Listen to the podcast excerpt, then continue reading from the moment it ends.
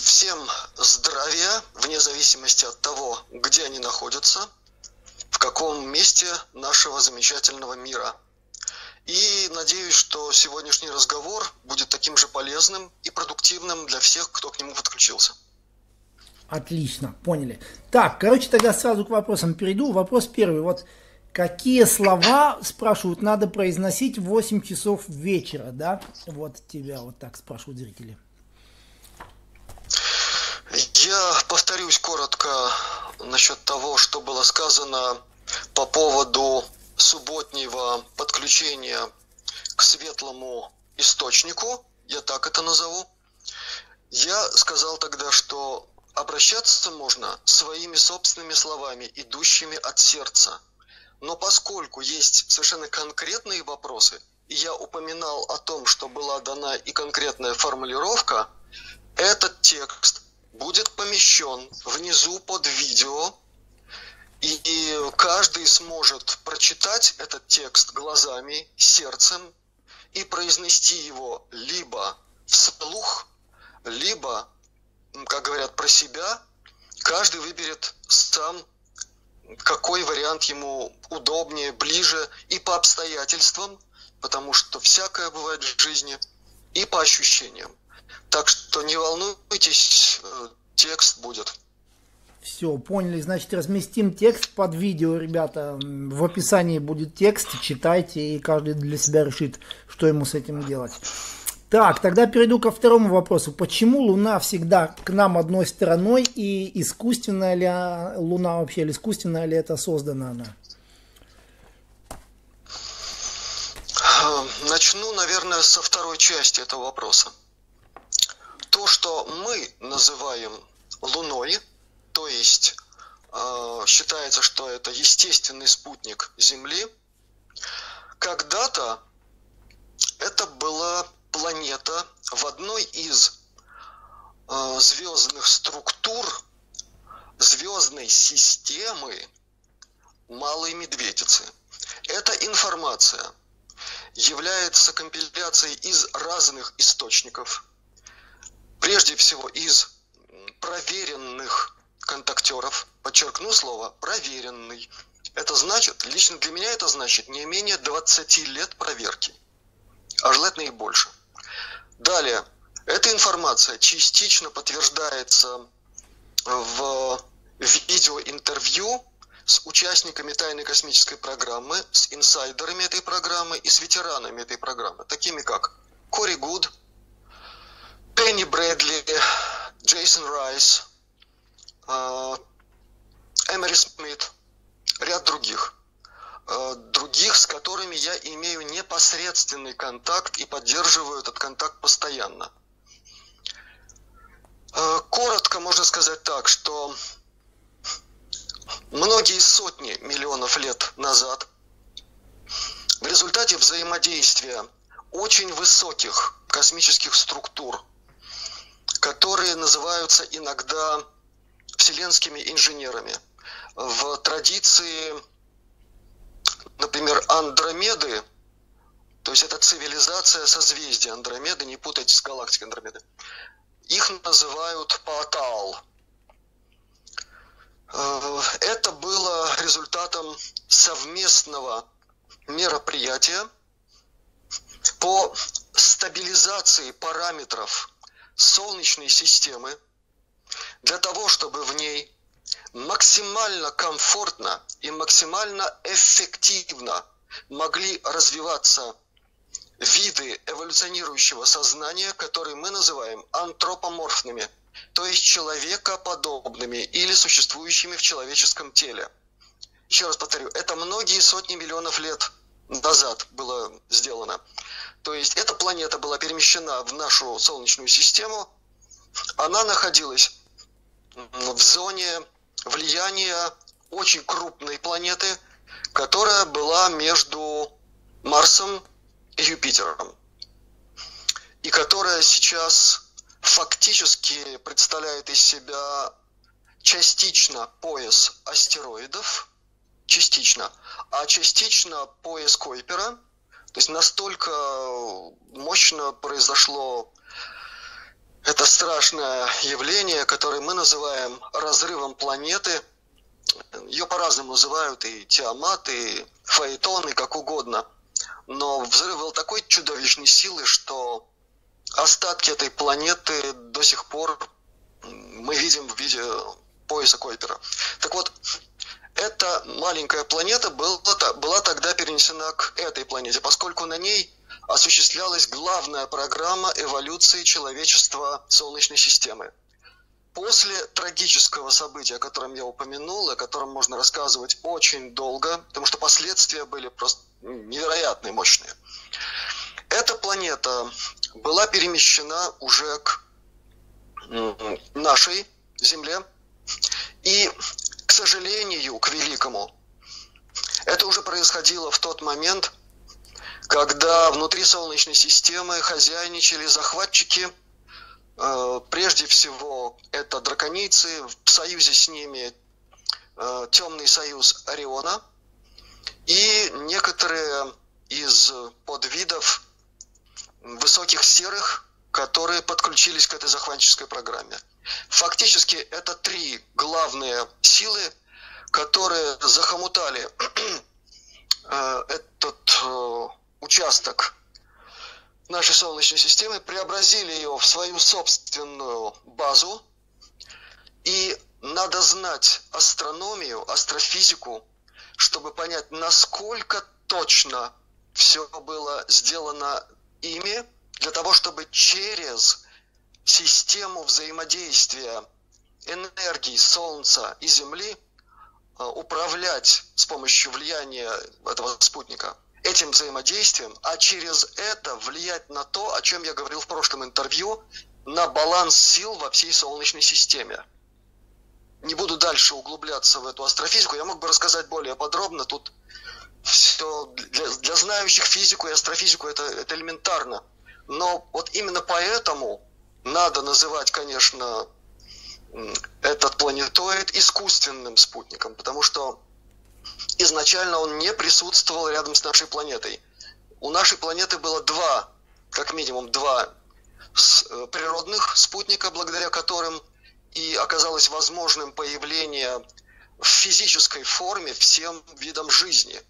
Тут я уточню, что те, кто понимают, как происходит космическая инженерия и как осуществляются процессы помещения на планеты тех или иных форм жизни сначала в эфирном плане, а потом в проявленном, по крайней мере, в трехмерном, обязательно наличие у планеты спутников. Без спутников никакие проявленные формы жизни невозможны. Если будут более предметные вопросы по этой теме, я попытаюсь ответить в следующих интервью, но это очень важно понимать. То есть есть спутник, есть проявленные формы жизни на конкретной планете. Нет спутника, есть формы жизни в тонких материях, в эфирном плане, в астральном и так далее. Для проявления жизни, для ее существования, для продления этой жизни или для восстановления тех или иных форм жизни, включая человеческую, необходим спутник рядом с планетой, хотя бы один. Угу.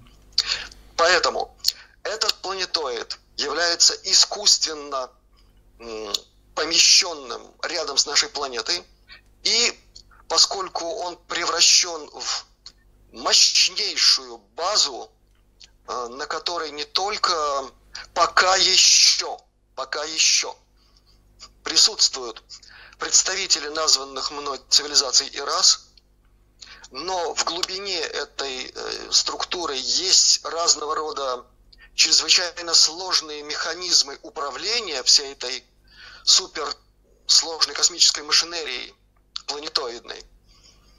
Это невозможно разом как-то устранить без возможности э, установки на место Луны какого-то другого искусственного тела. Это не так сложно с точки зрения цивилизаций даже гораздо менее развитых, чем Паотал. Те же андромедяне в свое время сказали, что это вопрос ну, буквально там, пару дней поместить туда то, что нужно. Вопрос в другом, чтобы это не произвело катастрофическое воздействие на все живое на Земле.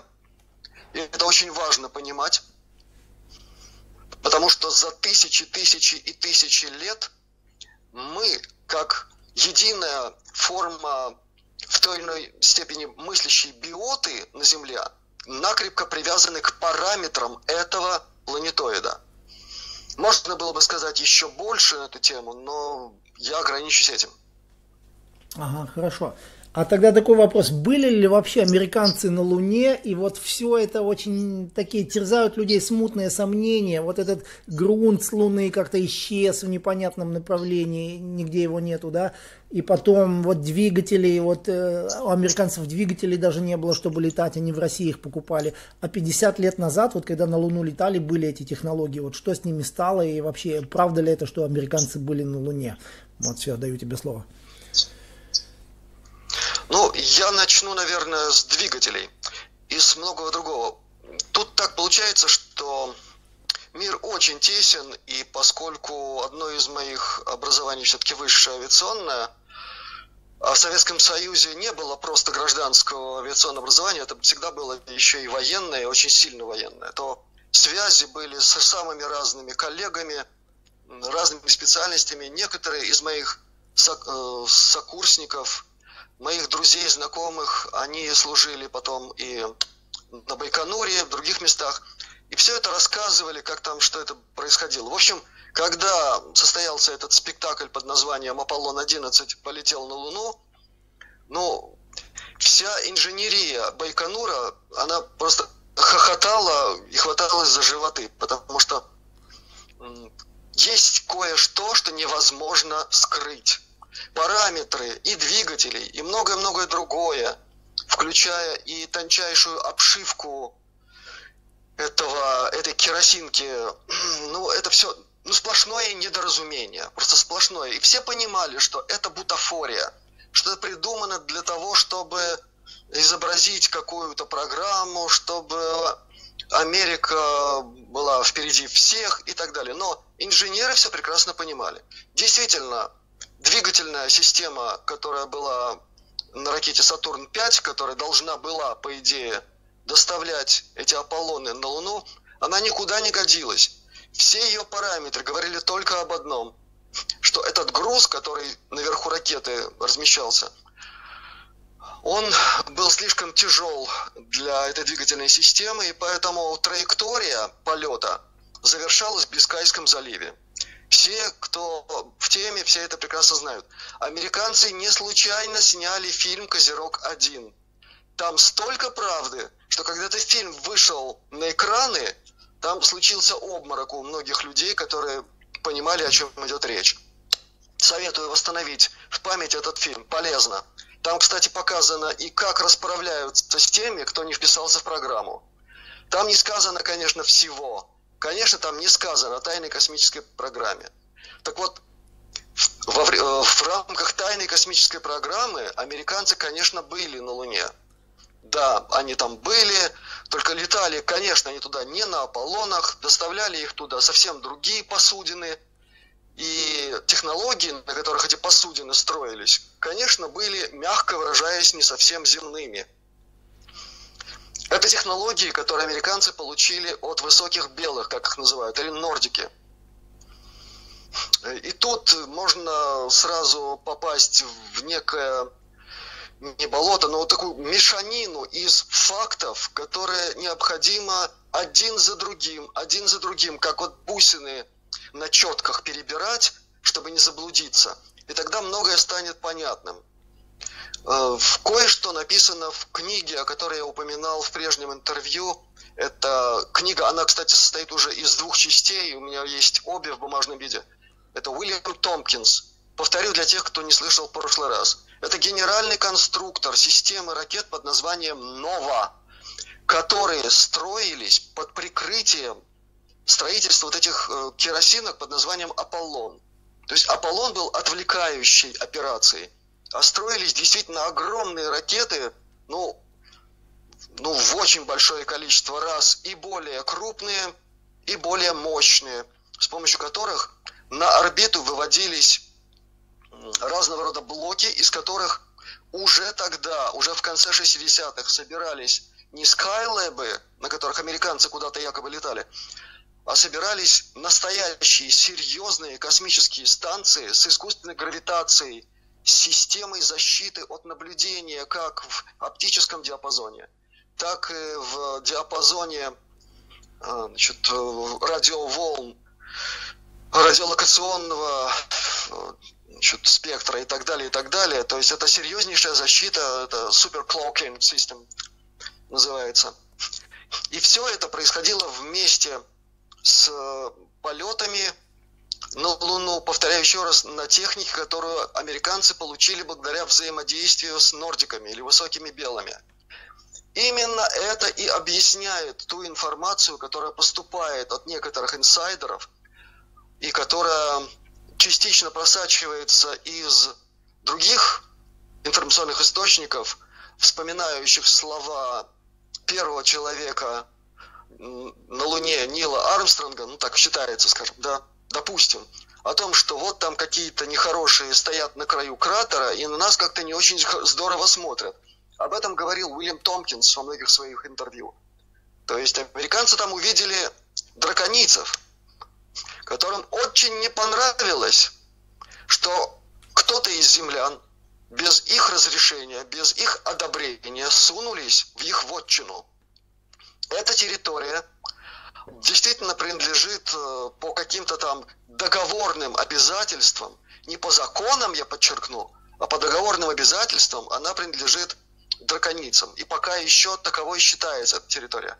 И когда американцы туда сунулись на кораблях, которые были построены по другим технологиям, для драконицев это был сюрприз и очень неприятный. И когда там получился такой визуальный контакт, то драконицы показали всем своим видом, что церемониться они там с ними не будут. Поэтому следующие полеты уже проходили при очень сильной защите э, специфического флота, назовем это так, объединенного флота и э, э, высоких белых, то есть нордиков, и еще кое-кого, кто с ними в союзе. Это очень коротко, что я могу сказать по программе «Аполлон». Конечно, там все было более сложно, и начать надо вообще не с этого, а с того, что первыми на Луну полетели нацисты еще в конце 40-х. И только благодаря тому, что они получали технологии от драконийцев и от других. А, известно от кого, я сейчас это озвучивать не буду. То есть первыми туда попали немцы. Устроили там свою базу. Дальше началась очень странная история взаимодействия антарктической группировки нацистов с землянами, с американцами и Советским Союзом, когда эта антарктическая группировка фактически объявила ультиматум всему миру и показала, как она будет действовать, если ультиматум принят не будет. И вот только с этого момента мы можем начать говорить о том, что вот вторая половина 50-х годов это и есть точка отсчета тайной космической программы. А дальше то, что мы видели в, программе Аполлон, Союз, там, а, Союз Аполлон и так далее, это бутафория. Это система мероприятий для сокрытия самого главного. Для сокрытия программы освоения ближнего и дальнего космоса и сверхдальнего космоса в рамках тайной космической программы. Пока это все. Да, ну то есть тогда следующий вопрос, он как бы становится, ну ответ ты уже сказал, как-то, ну сам по себе уже ответ как бы, ну получился. Зачем снимать на хромакее? Вот почему на хромакее снимают тогда американцы свои видео с этих с космических кораблей. Вот это уже доказано, это уже многие видео разоблачения есть в интернете, когда они на зеленом фоне снимают какого-то космонавта и делают как-то ему невысомости, сзади подставляют потом там какие-то приборы космического корабля. Да, вот, да, да, да. да, да. Ну, Иван, там все сплошная бутафория и сплошное кино. И тут, между прочим, надо сказать вот что, очень важное. То есть известно, что Стэнли Кубрик снял огромное количество видео, точнее киноматериала в павильоне, который использовался действительно для показа по телевизионным каналам как натуральные кадры высадки американцев на Луне и все остальное. Даже Вот не надо обладать никаким киношным образованием, не надо сильно уж скринить там каждый кадр, чтобы понять, что, например, когда он показывает эту тачанку смешную, которая ездит, бороздит там, клубы пыли поднимает по поверхности Луны, ну там же видно совершенно отчетливо, что это не, не космонавт, а это кукла там сидит. Ну, надо же быть полным идиотом, чтобы этого не видеть. А если нам это показывают, эту куклу, и говорят, что это натурально, ну, ребята, тогда кто-то врет. И совершенно не случайно э, в середе Бондианы был снят фильм «Мунрейкер». Там такой, такой стёб над всем этим. Тут дальше просто некуда. Американцы сняли «Козерог-1», а Голливуд снял э, «Бондиану», и там вот э, эта серия «Мунрейкер». Посмотрите, посмеетесь. Дальше. Зеленый, не зеленый. Дело в том, что еще в советское время были получены цветные снимки поверхности Луны. Но поскольку вся советская космонавтика, точно так же, как американская, и как позднее французская и японская и так далее, находятся под колпаком у руководителей тайной космической программы – то никакой реальной информации допускать было невозможно. Поэтому на этих цветных снимках, которые, кстати, были подтверждены относительно недавно китайцами, которые выдали в эфир реальный цвет поверхности э, Луны. Но он не серый, он имеет отчетливый оттенок, такой коричневатый, коричневато-песочного цвета и так далее. Вот и все, что здесь просто можно четко сказать, что врали, врут и пока еще будут врать. Потому что если начать говорить хоть что-то правду, это как вот бусинка на, на ниточке. Сразу надо тянуть за все остальные. И потянется такое, что мало не покажется. Угу. Хорошо.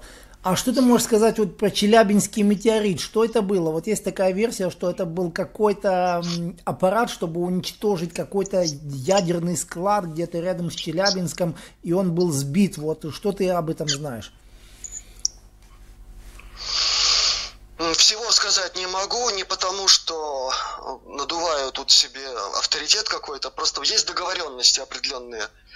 И надо понимать, что значит доверие источника к тебе. Это надо отчетливо понимать. Это взрослые игры, очень серьезные. То есть все, что могу сказать, что это была попытка, как всегда в таких случаях, добиться сразу нескольких результатов, выгодных для тех, кто давно хочет убрать человечество с лица планеты. Действительно был запущен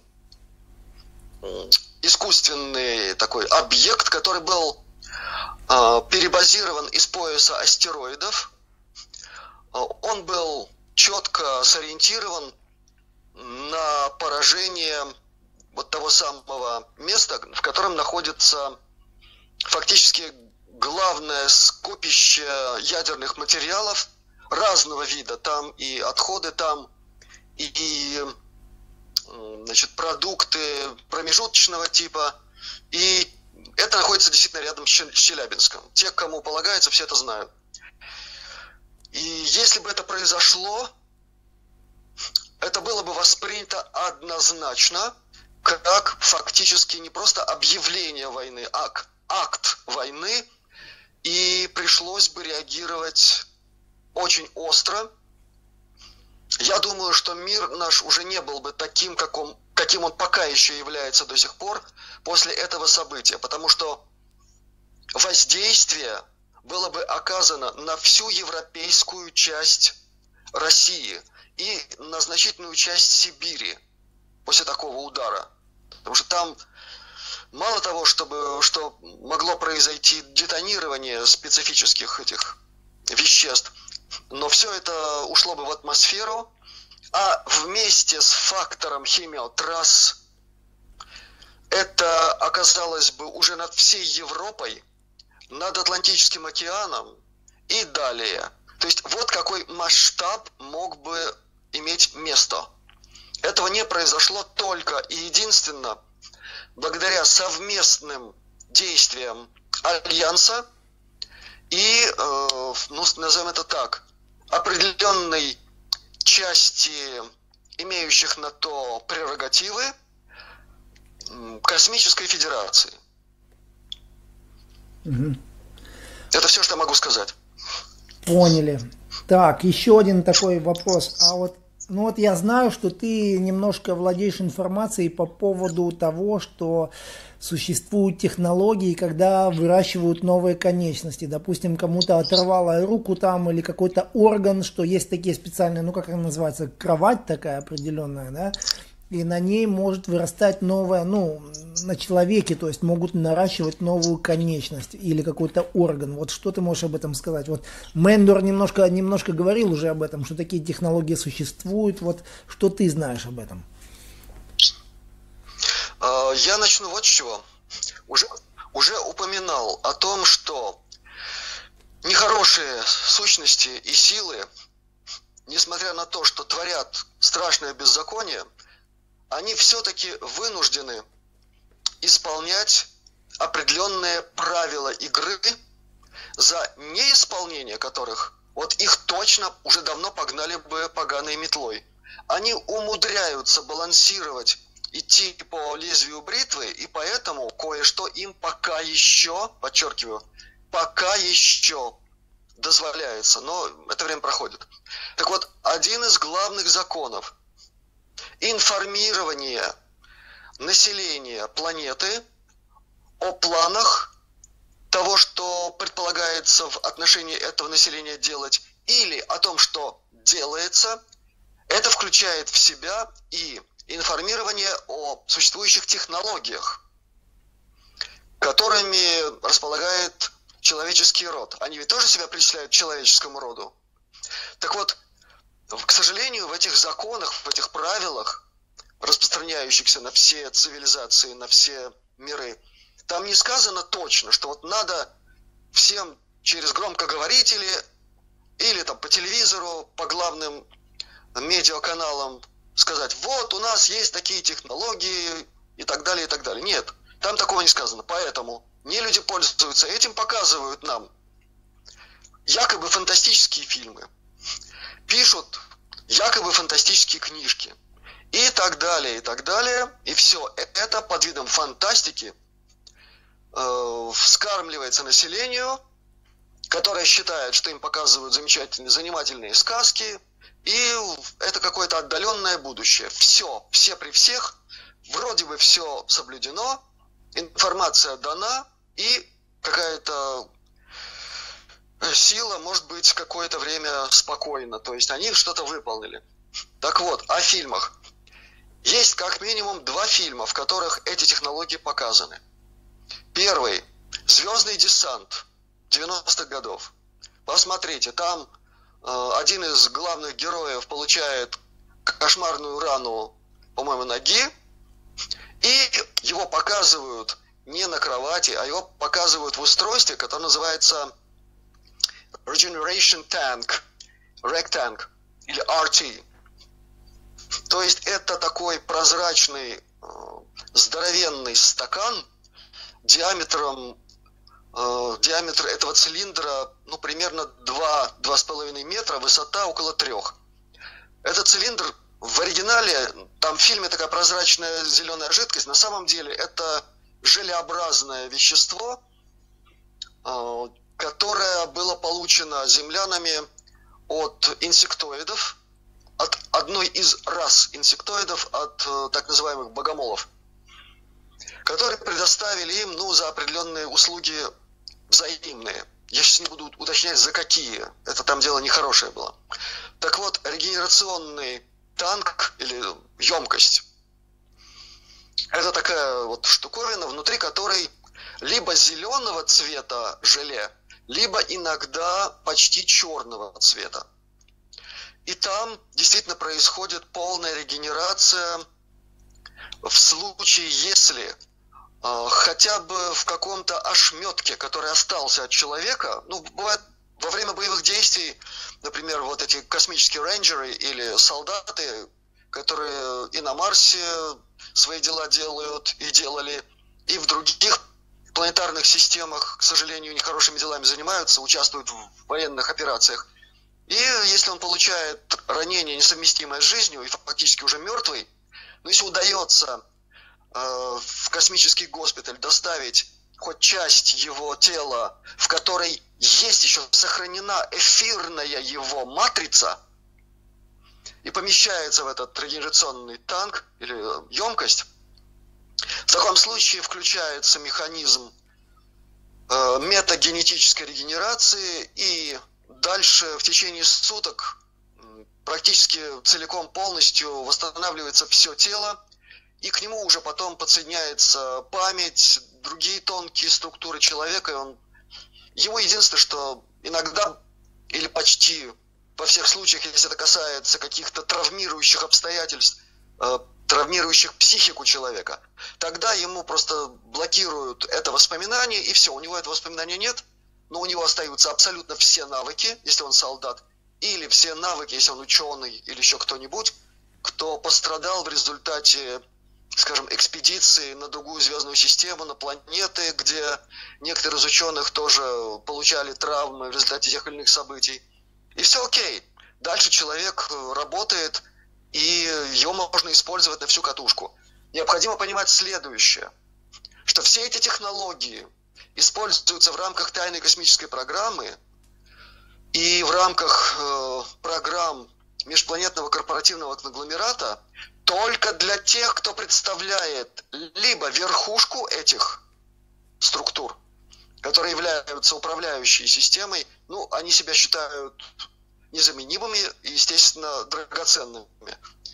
И второе, это для людей, в которых вложено колоссальное количество средств для того, чтобы сделать из них универсальных солдат, у которых невероятные способности, просто колоссальные. Ну, если человека, скажем, наниты, наноустройства введены с помощью определенных методик, то его тело становится вот, ну, почти таким, как вот показывают действительно в фантастических фильмах. Там и прыгает на 10 метров, и непобедимый, неубиваемый, и прочее, прочее. То есть это так и называется assessment, то есть это вложение, это инвестиция в конкретного человека. И он уже стоит многие миллионы ну, долларов, скажем. Поэтому потеря такого человека, действительно, это серьезная потеря в бизнесе для этих структур. Именно поэтому используют такие технологии для того, чтобы такого исполнителя, такого работника быстро вернуть в работу, и за те 20 лет, что его захомутали в программу служения тайной космической программе, а иногда 40 лет, а иногда 60 лет, срубить с него все по максимуму, выжить до последнего. И тогда уже отправляют обратно. Ну а дальше тоже другая история. Это первый вид регенерации. Второй вид регенерации показан в фильме «Элизиум. Рай не для всех». Или э, «Рай не на земле». Да, там показаны и военные технологии, и регенерационная технология быстрого восстановления части человеческого тела, ну, в частности, головы.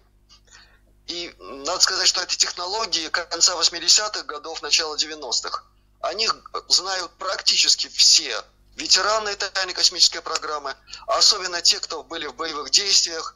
Э, Рэнди Крамер об этом рассказывал, Джейсон Райс, э, многие другие. Э, они, многие через это прошли даже сами. Тони Родригес есть такой парень, замечательный совершенно, светлейший человек, который прошел через невероятные ужасы тайной космической программы, был рабом там кем только не был. И он тоже прошел через регенерацию в такой системе. То, что называется MedBed, это немножко другое. То есть медицинская кушетка. Есть много разновидностей таких кушеток, которые разработаны в контакте с разными цивилизациями. И разные технологии там используются. В зависимости от технологии можно получать либо тот эффект, который показан в том же фильме «Элизиум. Рай не на земле», Посмотрите, там замечательно это показано, кушетка. Как она работает. То есть пара секунд, и человек излечен от неизлечимой болезни, и неважно от какой, просто вот неважно. Восстанавливается все на атомарном уровне, даже не на молекулярном, на атомарном. И это связано, кстати, с технологией э, атомарной 3D-печати.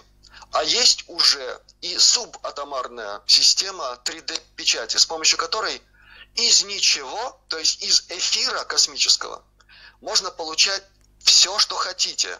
От булавки до космического корабля. Такие технологии существуют с конца 90-х годов, они тоже находятся в распоряжении тайной космической программы. Медицинские устройства где-то посередине в этих технологиях. Так вот, есть разные варианты. Один вариант для лечения каких-то, ну, скажем, действительно болезней, которые человек может получить в течение жизни, соприкасаясь с разного рода повреждающими факторами.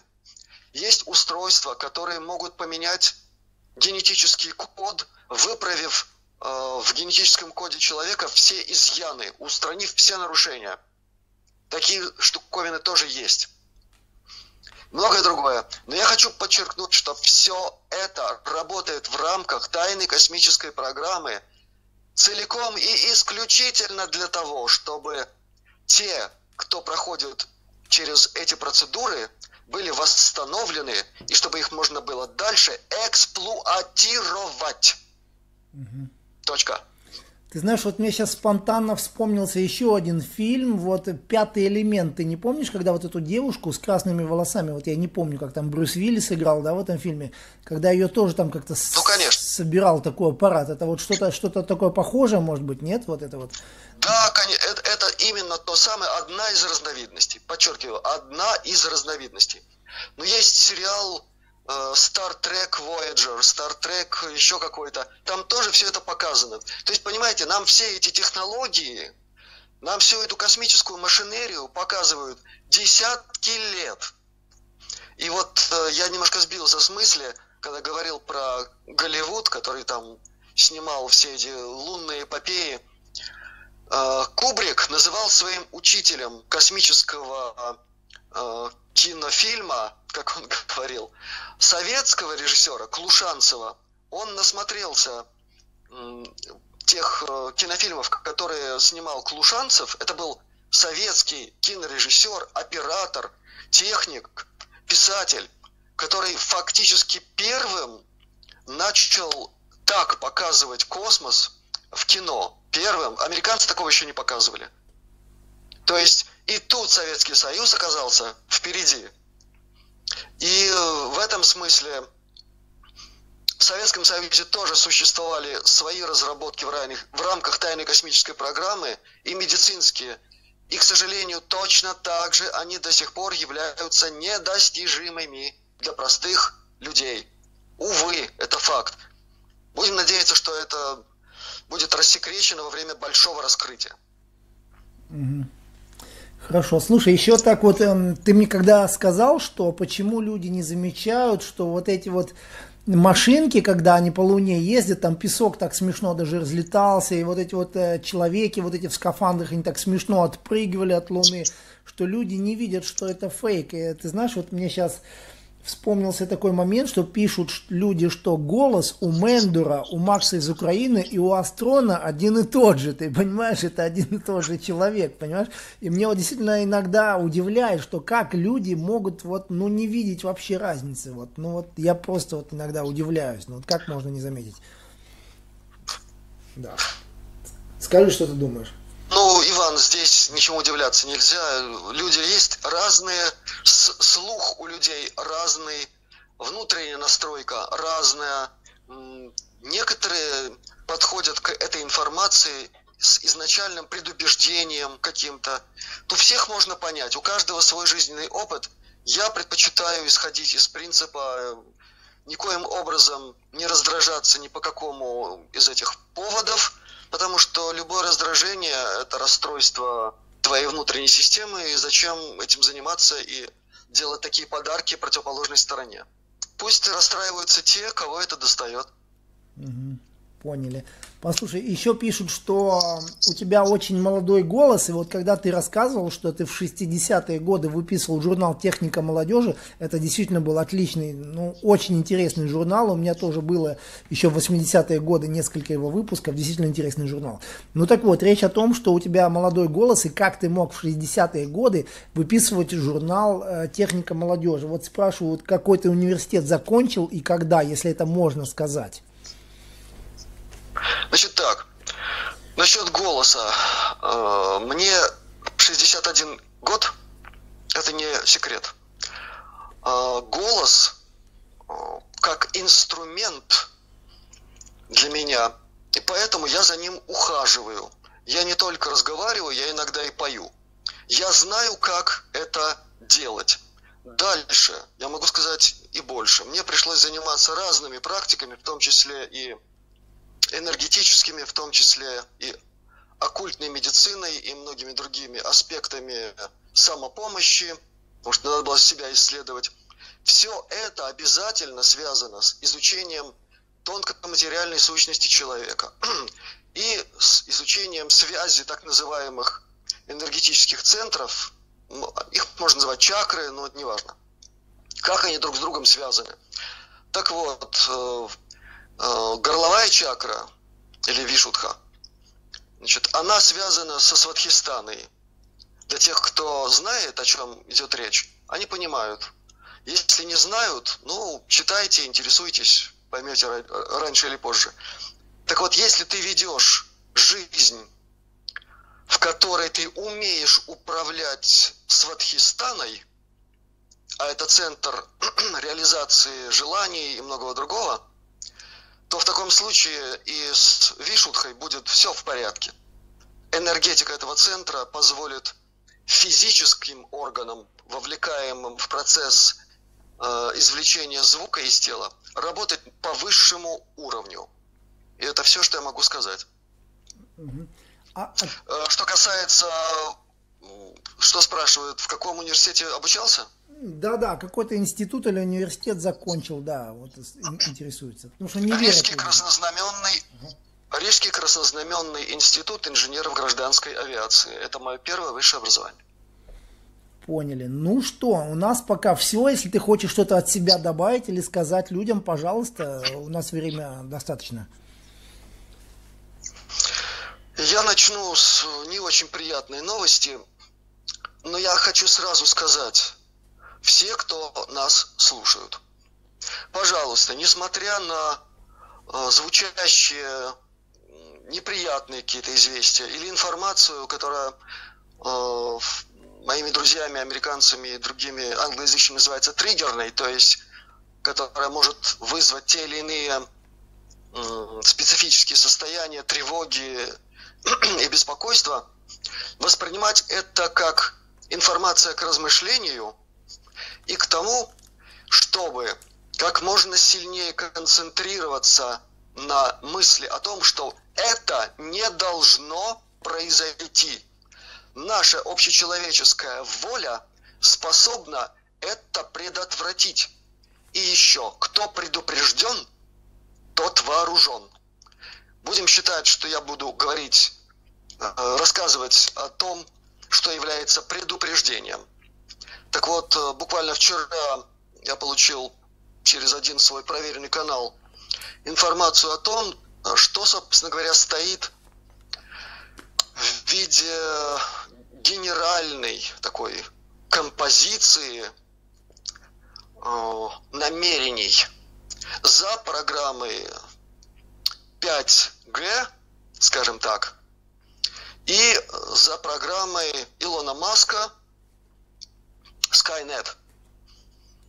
На фоне уже всего того, что было сказано про небесную радость, и что можно еще к этому добавить очень много, на фоне этого сложился пазл.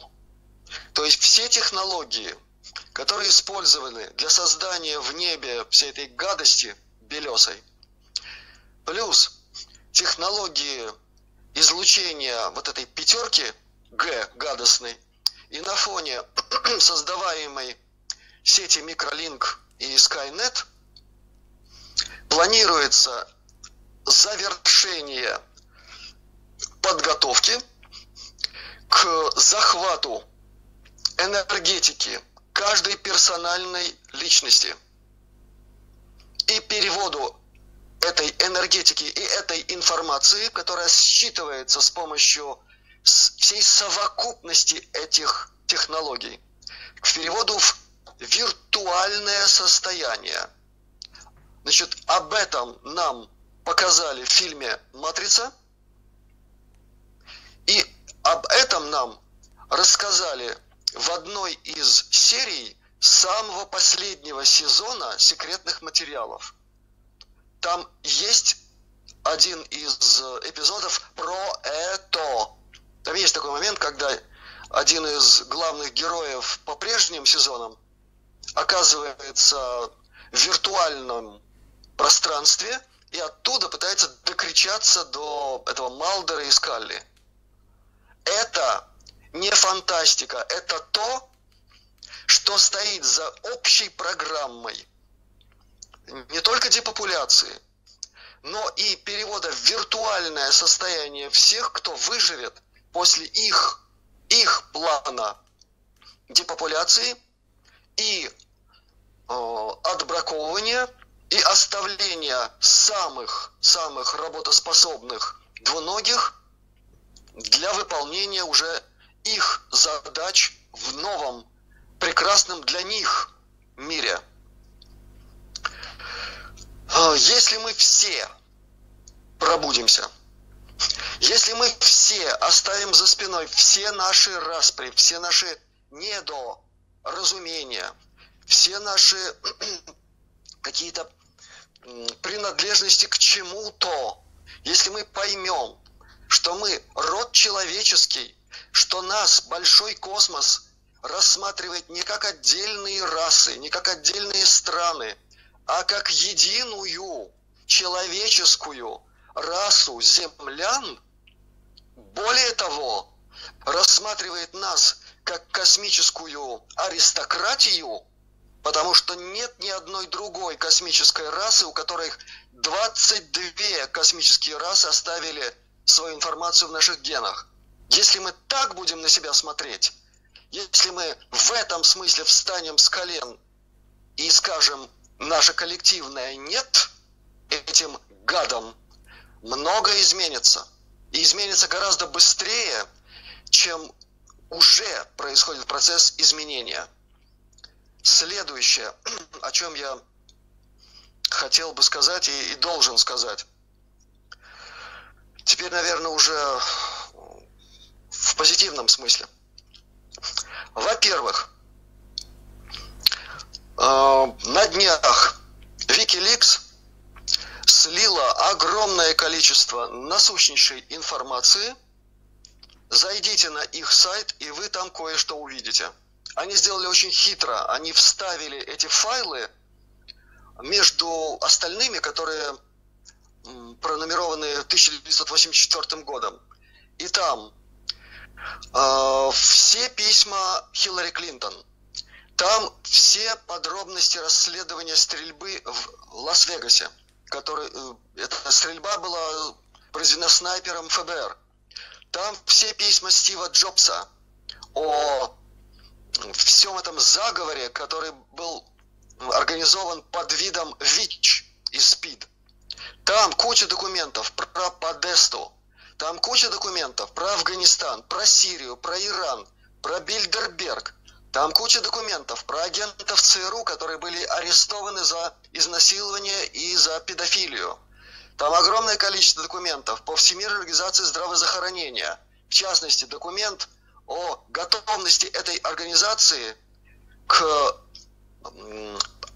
скажем так, объявлению пандемии – Документ 2009 года. Посмотрите, убедитесь во всем сами. Далее. Приятное известие. Я хотел рассказать об этом в предыдущем интервью, но было не очень удобно. Струя информационная как нас вы, вынесла немножко в другое русло. Но информация чрезвычайно важная. Есть такой очень отважный замечательный человек, он врач, у него свой медицинский бизнес, который строится по принципу «для меня главное в мире – это Бог, Отец и мой пациент». Вот так этот человек строит свой бизнес. Зовут его Рашид Бутар, и в одном из своих видеоинтервью. У меня этот ролик есть, я его закачал на свой запасной канал. Доступ к нему будет при желании. Он, кроме всего прочего, сказал, что 16 апреля наш мир избежал невероятной опасности. Он не сказал, что это такое, хотя его интервьюер его очень об этом просил. И я понимаю, потому что это риск, риск не только собственной жизнью, но и э, жизнями тех, кто такую информацию ему дал. Так вот, 16 апреля, теперь это можно сказать открытым текстом, наш мир действительно избежал катастрофической опасности, которая заключалась в том, что в результате воздействия на Землю, на Солнечную систему, всех тех энергий, о которых шла речь в предыдущем интервью – начали смещаться временные линии, параллельные с нашей нынешней временной линией. Те, кто эту тему изучал глубоко и как следует, знают, что эта информация не только от инсайдеров тайной космической программы, от, от э, тех, кто прошел многие варианты этих программ. Пенни Брэдли об этом говорила, Джейсон Райс, э, Кори Гуд об этом говорил, Дэвид Уилкок об этом много раз говорил – об этих временных линиях. А, об этом также была очень серьезная информация в кругах тех, кто занимается значит, это называется инструментальная транскоммуникация, ИТК. То есть это взаимодействие с параллельными с нами планами с помощью тех или иных видов инструментов. Это радио, это магнитофон, это видео в последнее время, это фото, документы, которые давно уже оттуда получаются. Есть такая книга «Мост между мирами». Почитайте. Там сказано в том числе и о том, что параллельная с нами временная линия – это линия, в которой нацисты победили в войне. И вот 16 апреля был колоссальный риск соединения той временной линии, на которой нацисты победили, с нашей, они с той стороны еще и готовили прорыв соответствующий. Мало того, что эти космические энергии привели к, ну, как бы естественному приближению этих временных линий, которые должны, в конце концов, слиться воедино. Это тоже необходимо иметь в виду. И тогда у многих крыша точно поедет, потому что они увидят вокруг себя что-то невообразимое – к этому предстоит еще готовить сознание людей. Но 16 апреля готовился прорыв, то есть фактически атака на человечество из той временной линии. И представьте себе, слушатели нашего интервью, что нас и об этом предупредили. Был снят сериал «Человек в высоком замке». Посмотрите, сериал снят на высочайшем уровне – и кинематографическом, и информационном. Там почти все показано. Все, что я только что сказал. И показано так, что, ну, дальше, наверное, просто некуда. Так что мы избежали этого пункта в нашей человеческой истории.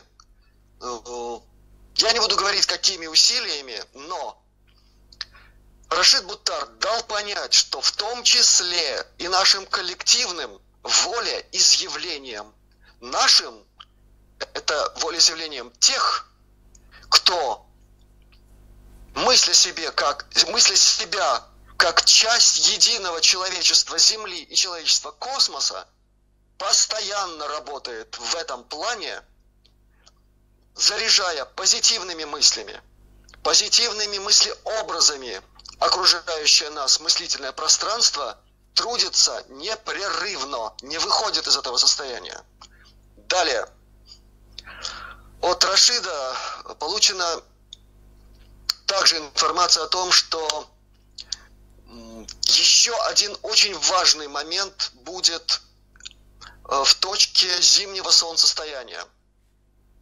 Поэтому уже сейчас, уже в этом интервью, забегая вперед, я предлагаю всем вам сосредоточиться на этой дате и подготовиться к этому, насытив себя максимумом позитива, ощущением своего единства с космическим человечеством, которое нам помогает, чем только может.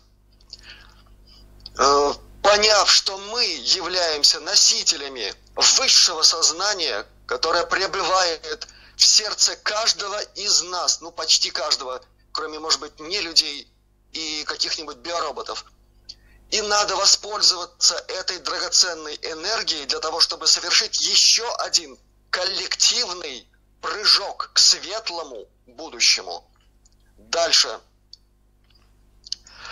Ну, Иногда задавали вопросы, кстати, Иван, и о Трампе. Что там думается про Трампа, кто он, за кого он, что и как и так далее. Да-да, конечно, если у тебя есть я, что сказать, скажи, конечно. Я, да. я хочу, я мог бы сказать очень многое, исходя из информации о том, как, каким образом он был подключен к программе Альянса, каким образом ему было сделано предложение, от которого невозможно отказаться, как, каким образом он проявил свои лучшие человеческие качества, которые у него есть. Это отдельная тема. Я хочу сказать только следующее. Тремя предложениями. Надеюсь, все слушающие поймут, о чем идет речь. Первое. Кто без греха, первым кинь камень. Второе. По делам их узнаете их. И третье. Не судите, и судимы не будете. Ибо каким судом судите, таким судом и судимы будете. Точка. Следующее. Э, если говорить о ситуации, которая сейчас сложилась в, в политическом аспекте в Америке и, конечно же, во всем мире. Но мы все понимаем, что весь мир, затаив дыхание, смотрит на этот водевиль трагический, на все, что там происходит. Я думаю, что те, кто наблюдают, те, кто слушают внимательно, те, кто имеют возможность иногда даже в прямом эфире видеть то, что происходит там, все эти замечательные схватки, замечательные бои слова, словесные и прочее, прочее, они понимают, в чем дело.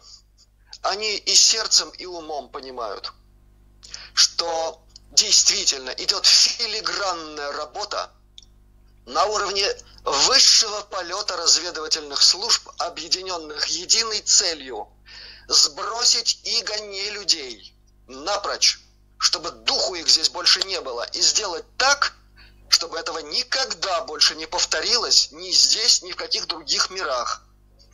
А теперь, если совсем предметно, то буквально самая маленькая лыка в строку. Сейчас, кроме всех тех процессов, которые связаны с судебными разбирательствами по поводу фальсификаций, происходивших и кстати, до сих пор происходящих там. Там это, оказывается, еще не прекратилось. Там идут многие процессы. Но мне очень приятно, например, обратить внимание на то, что демонам, а, это вот, кстати, на языке э, моих друзей в тайной космической программе и среди инсайдеров, демократов зовут демонами сегодня. Mm-hmm. Им уже вчиняется в вину а, попустительство вмешательству во внутренние дела Соединенных Штатов Америки, ни больше, ни меньше. То есть Трампа ведь обвиняли в, то, в том, что он там, значит, с Россией вась-вась, с другими какими-то силами непонятными, но это все меркнет перед таким обвинением, а оно имеет под собой все юридические обоснования, все до единого, потому что выражение значит, поздравления в адрес не состоявшегося президента с точки зрения международного права и особенно с точки зрения вот этой щепетильной американской юриспруденции, это и есть вмешательство во внутренние дела Америки. Надо знать американцев, как они на это реагируют. И как там сейчас поднимается новая волна возмущения от осознания этого факта. Все привыкли к тому, что Америка везде вмешивается. Это нормально для американцев. Но когда американцы на разных уровнях социума, включая, конечно же, и высший истеблишмент, осознают, что к ним влезли вот таким образом, через поздравление Байдену, это, ребята, дорогого стоит. Надо понимать это дело. А, значит, следующий момент – что тут можно сказать в виде наставления, которое мне поручено передать всем слушающим, вне зависимости от их религиозной принадлежности, от их верований, от их космофилософских каких-то представлений, чего угодно. Если люди слушают меня не только сердцем, не только ушами, но и сердцем, то они поймут, о чем идет речь. Все, о чем говорилось в прошлом интервью – все, о чем сказано в этом интервью, говорит еще и о том, что Земля действительно претерпевает колоссальные пертурбации. Идут такие энергии, которых не было на Земле как минимум более 200 миллионов лет. С этим сходятся все, кто так или иначе касается этой темы. Это значит, что вся человеческая психо, энерго, биофизика она просто дрожит от напряжения. И, конечно, главный центр человека, его центр баланса, его святая святых, его престол Всевышнего, это сердце человеческое, в левом желудочке которого находится святая Троица, как ее иногда называют, или на востоке это называется Ади, состоящий из высшего манаса, Будхи и атма, сердце человеческое испытывает невероятные напряжения. Многие сегодня отмечают, что на ровном месте у них начинается тахикардия, то есть ускорение сердцебиения. Причем это не вызывает у них каких-то патологических состояний. Они просто это отмечают, многие пугаются этого. Не пугайтесь, это идет подстройка человеческого сердца под новые энергии – новые вибрации. Радуйтесь, что это с вами происходит, но, но, если это доставляет вам физическую неприятность, вы должны так или иначе предпринимать меры по гармонизации этого процесса. Вы можете сами для себя выбрать что угодно, любую методику для того, чтобы помочь своему сердцу это может быть народная медицина, это могут быть травы, это может быть гомеопатия, это могут быть медитации на сердце, это может быть все, что угодно, что вам подходит лично, включая и музыку, о которой я говорил в прошлом нашем интервью. Те, кто посещали канал Астралионика, слушали и музыку живую, которая там записана. Кстати, некоторые в комментариях писали, что начали слушать музыку и забыли вообще про все остальное. Про то, что они зашли на этот канал, чтобы получить какую-то информацию. Они начали слушать музыку, и музыка дала им все, что им было необходимо. Прямо так вот и писали. Это приятно читать, конечно. И если мы говорим о музыке, были вопросы, ну какую же слушать еще, кроме этой живой, которая есть на канале Астралионика? Я могу дать советы, Первый совет – повторение того, что было сказано в прошлом интервью. Это классика. Это та высшая классика, в которой музыкальные произведения построены либо абсолютно точно по законам золотого сечения и по функциям фрактальной математики, в основе которой код фрактальной размерности, соответствующий ключу золотого сечения, это музыка прежде всего Баха и Моцарта. Но если говорить о современной музыке, это кое-что из музыки современных романтиков я могу назвать два имени, особенно в их ранних произведениях, в их ранних дисках, выпусках. Это Кевин Керн и это Бернвард Кох. Мы постараемся с Иваном сделать так, чтобы ссылки на какие-нибудь э, ролики или просто на их каналы были даны. Я очень надеюсь, я просто уверен, что абсолютное большинство из вас сердцем воспримет эту музыку, и она будет их питать, она будет как бальзам на метущееся у некоторых больное сердце. Э, кроме того, в качестве ну что, какого-то варианта энергетической подпитки я могу рекомендовать первые два альбома Жана Мишеля Жарре. С остальными альбомами у этого автора, к сожалению, далеко не все так прекрасно. На это были свои особенные причины. Но Oxygen первый и Equinox – это то, что я рекомендую слушать. Там очень много музыки по золотому сечению. Там очень много этой музыки. И закончить я хочу следующим. В эти непростые дни очень многие люди или интуитивно, или повинуясь э, ритуальной привычке, или сообразно с какой-то ритуаликой, которая принята в их кругах – стали чаще приходить в храмы. Неважно, какой, какой религии. Абсолютно неважно. Важно вот что. Приносите в храмы радость вашего сердца. Насыщайте ваше сердце радостью от осознания причастности к происходящему на нашей планете. А происходящее звенит во всей Вселенной – как колокольчик.